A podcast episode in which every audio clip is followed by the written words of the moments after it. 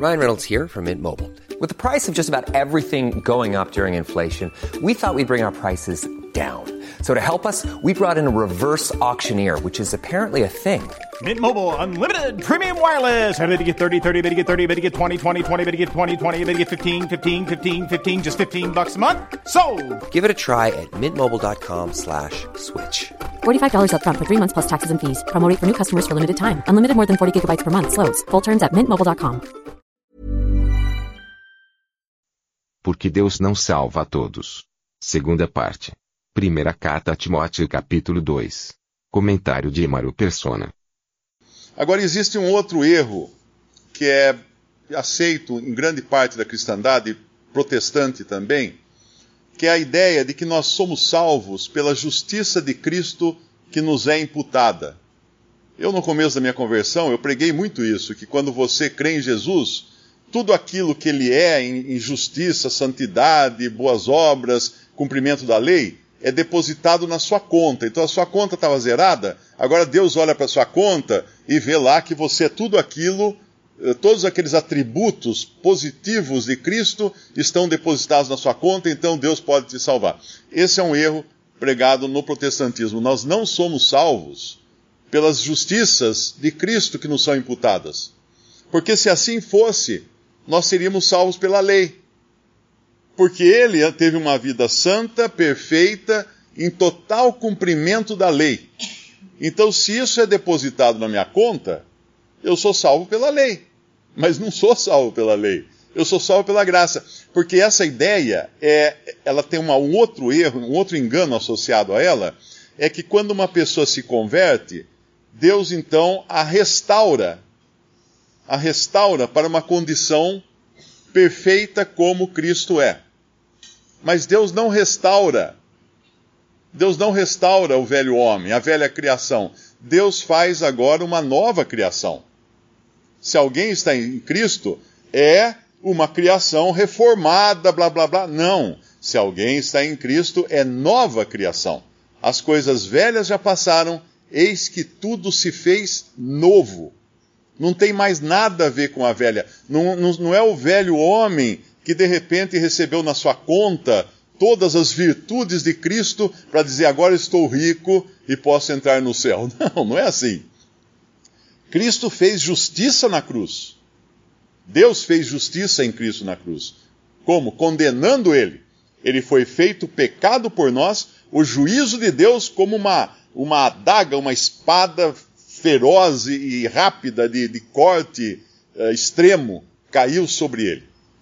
Ele foi morto ali, ele, ele entregou a sua vida ali, em nosso lugar, pagando o preço do pecado. O pecado exigia a morte. A morte foi lavrada na cruz. Então, ali acaba, ali termina a história do homem. Do homem uh, descendente de Adão, termina na cruz. Acabou ali. Deus não vai, Deus não vai nos transformar em um Adão novo, voltar à, à condição do, do Éden. Ah, vamos restaurar o homem naquela inocência do Éden e pôr ele para habitar numa terra cheia de animais em volta, todos comendo juntos e em paz e em felicidade. Algumas religiões pregam isso, que o homem voltaria àquele estado uh, idílico do Éden, de paz, amor e tranquilidade, saúde perfeita, etc. Não é isso. Somos agora novas criaturas, em nova criação em Cristo.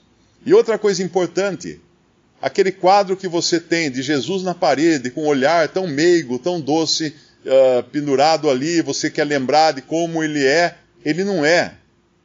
Ele não é mais aquele que veio aqui a este mundo. Porque se conhecemos alguém segundo a carne, já não o conhecemos desse modo. É, podemos até ler, eu acho que é 2 Coríntios. 2 Coríntios capítulo 5 versículo, é, versículo 15, aqui inclusive repete, é, o versículo 14: Porque o amor de Cristo nos constrange, julgando nós assim, se, que se um morreu por todos, logo todos morreram. Fim. Deus não vai mais consertar o velho homem da velha criação. Não tem mais conserto. Foi jogado no lixo aquele velho homem da velha criação. E ele morreu por todos, para que os que vivem, quem são os que vivem? São aqueles dentre esses todos que foram salvos por Cristo agora, que agora têm nova vida em Cristo, para que os que vivem não vivam mais para si, mas para aquele que por eles morreu e ressuscitou. Assim que, assim, assim que daqui por diante, a ninguém conhecemos segundo a carne, e ainda que também tenhamos conhecido Cristo segundo a carne, contudo agora já o não conhecemos desse modo. Assim que se alguém está em Cristo, nova criatura é. As coisas velhas já passaram, eis que tudo se fez novo. E tudo isso provém de Deus, que nos reconciliou consigo mesmo por Jesus Cristo e nos deu o ministério da reconciliação. Então agora, alguém podia falar assim: ah, eu queria estar nos dias de Jesus aqui na terra para conhecê-lo, para vê-lo andar pela terra uh, curando. Eu não queria.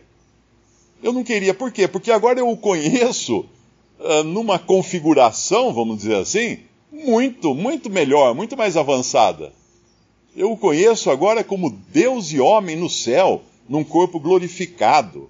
É assim que nós cristãos conhecemos a Cristo. Como é que você vai pregar na parede agora uma, uma figura de um Cristo glorificado? Tem alguém que subiu ao céu para tirar uma fotografia? Não tem. Não há como. É pela fé que nós o vemos. Lá em Hebreus fala assim: vemos agora. Hebreus 2, podemos abrir lá. Versículo 9. Hebreus 2, versículo 9. Vemos, porém, coroado de glória e de honra aquele Jesus que fora feito um pouco menor do que os anjos por causa da paixão da morte, para que pela graça de Deus provasse a morte por todos. Vemos agora coroado de glória e de honra. Como é que nós o vemos assim? Pela fé. Somente pela fé.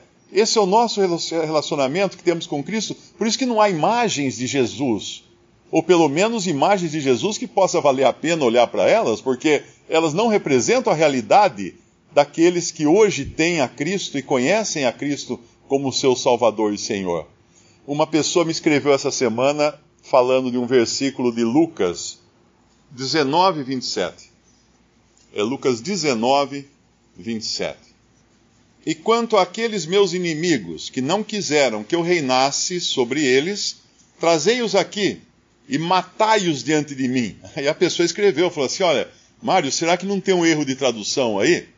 Porque esse não é o Jesus que eu conheço, querendo que os inimigos sejam mortos. Será que a palavra no grego, no hebraico, uh, não tem alguma coisa diferente, etc, etc? Essa pessoa, ela foi ensinada nas religiões uh, sempre com aquele Jesus piedoso, ou morto numa cruz, pendurado na parede, ah, mas eu falei: olha, o problema é que se você não entender o contexto todo das Escrituras, você não vai entender que quando o Senhor Jesus estava aqui, ele estava aqui em graça. A lei foi dada por Moisés. A graça, por, a graça e a verdade vieram por Jesus Cristo. Então ele veio em graça para salvar.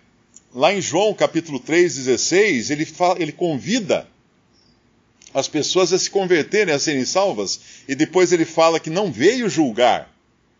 Ele não veio julgar o mundo. Então, ele, essa é a configuração quando ele esteve aqui.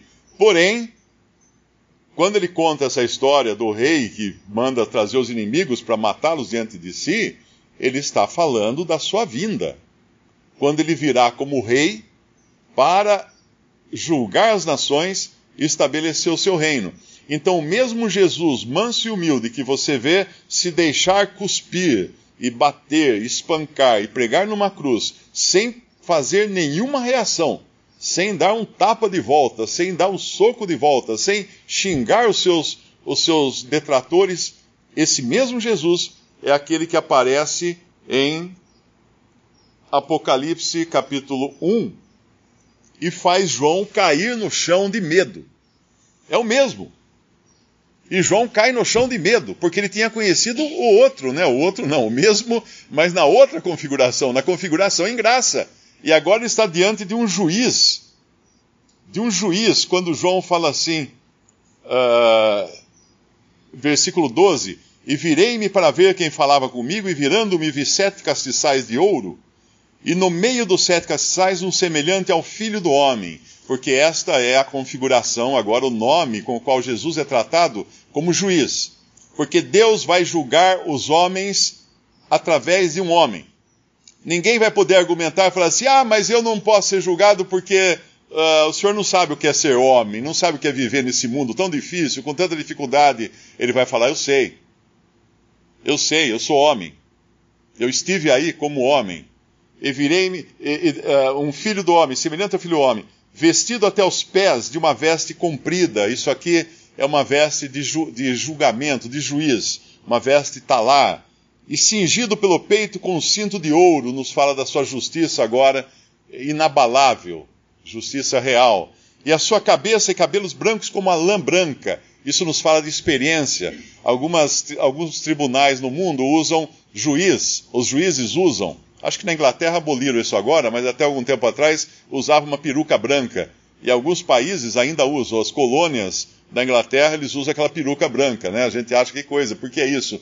é, é, uma, é um sinal de experiência.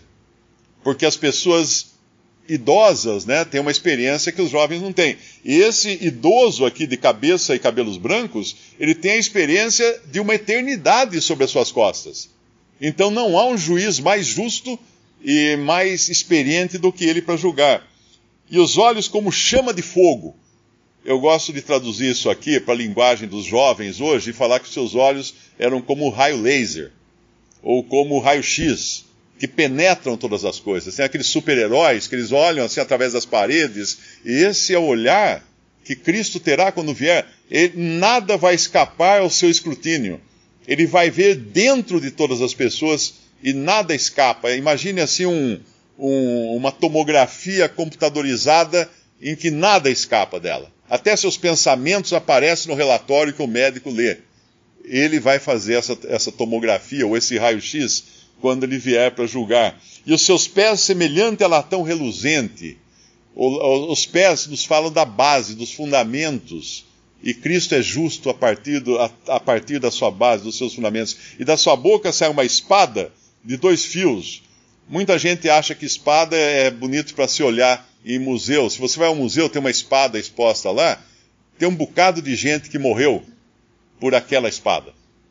Você já pensou nisso? Já parou para olhar uma espada no museu e pensar em quantos corpos aquela espada atravessou antes de chegar ali no museu?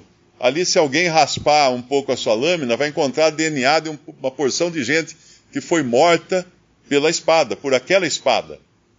Porque a, a espada serve para matar, não é para enfeitar. Por isso que lá em Romanos 13 fala da, das autoridades, não é à toa que ela traz a espada para castigar os malfeitores.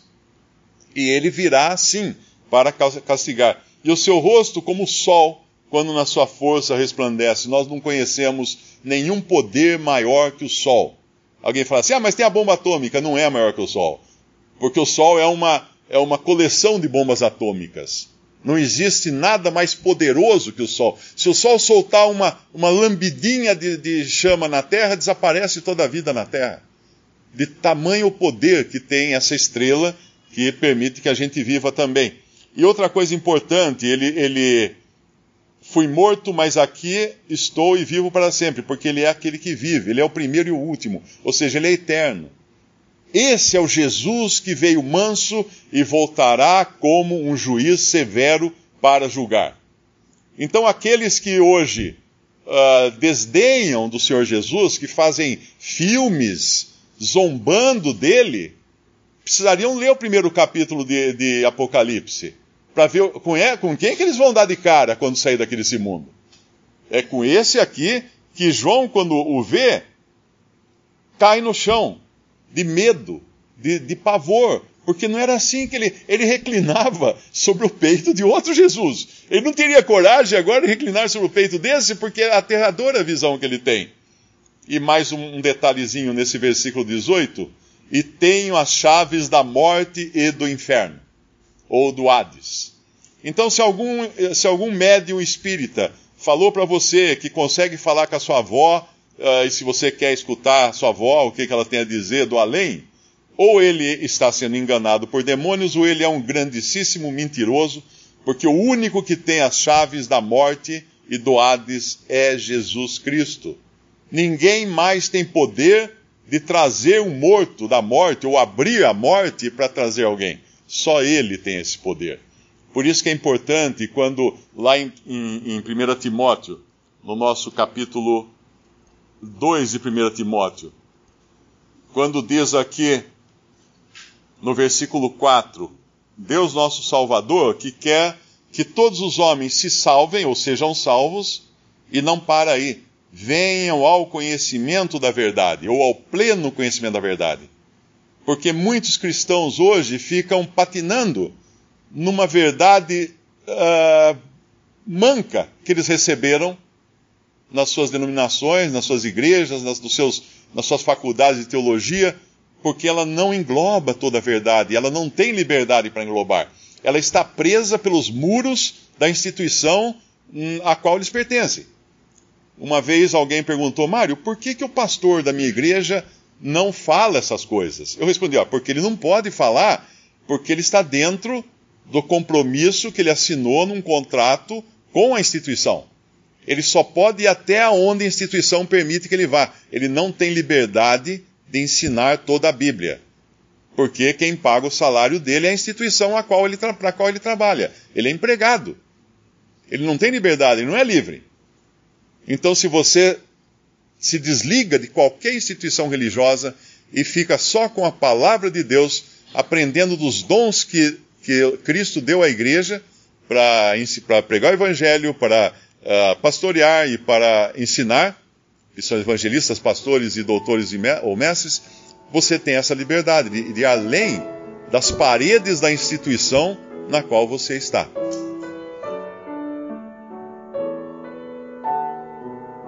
Visite respondi.com.br. Visite também 3minutos.net.